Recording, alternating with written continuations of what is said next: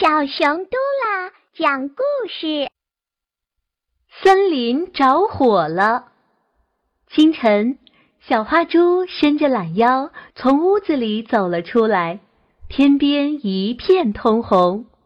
小花猪兴奋地大喊：“哇，好大一片火烧云！什么火烧云？大火烧着了云彩？”地下的小鼹鼠听到这话，吓得赶快收拾东西逃命。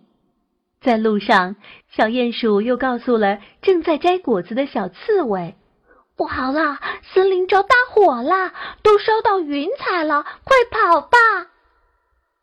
小刺猬告诉了正在拔萝卜的小兔子，小兔子又去告诉了正在洗澡的小浣熊。小浣熊马上打电话给消防队的象伯伯，象伯伯接到电话，立刻集合消防队员们准备救火。可是火在哪儿呢？象伯伯问大伙儿。小浣熊说他没看到，是小兔子说的。小兔子说是听小刺猬说的，小刺猬说是听小鼹鼠说的。小鼹鼠说：“我早上听小花猪说的。”大家急忙找到小花猪，问到底哪儿着火了。小花猪挠挠头：“着火？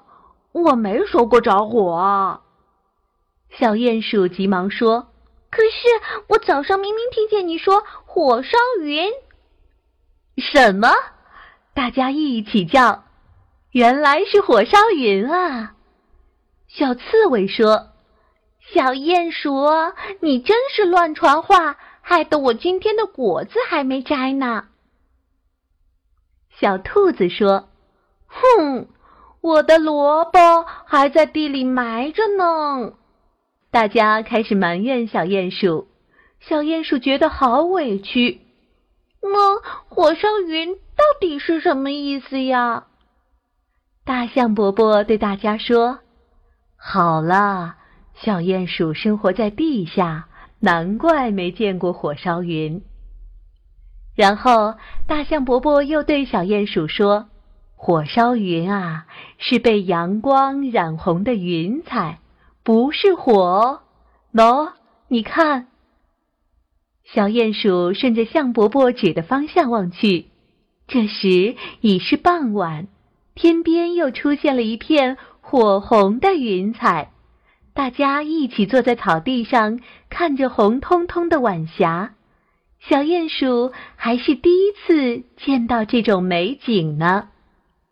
小朋友，你们有没有见过美丽的火烧云啊？下次见到了，可千万要知道，那是太阳的颜色染红了云彩导致的，知道了吗？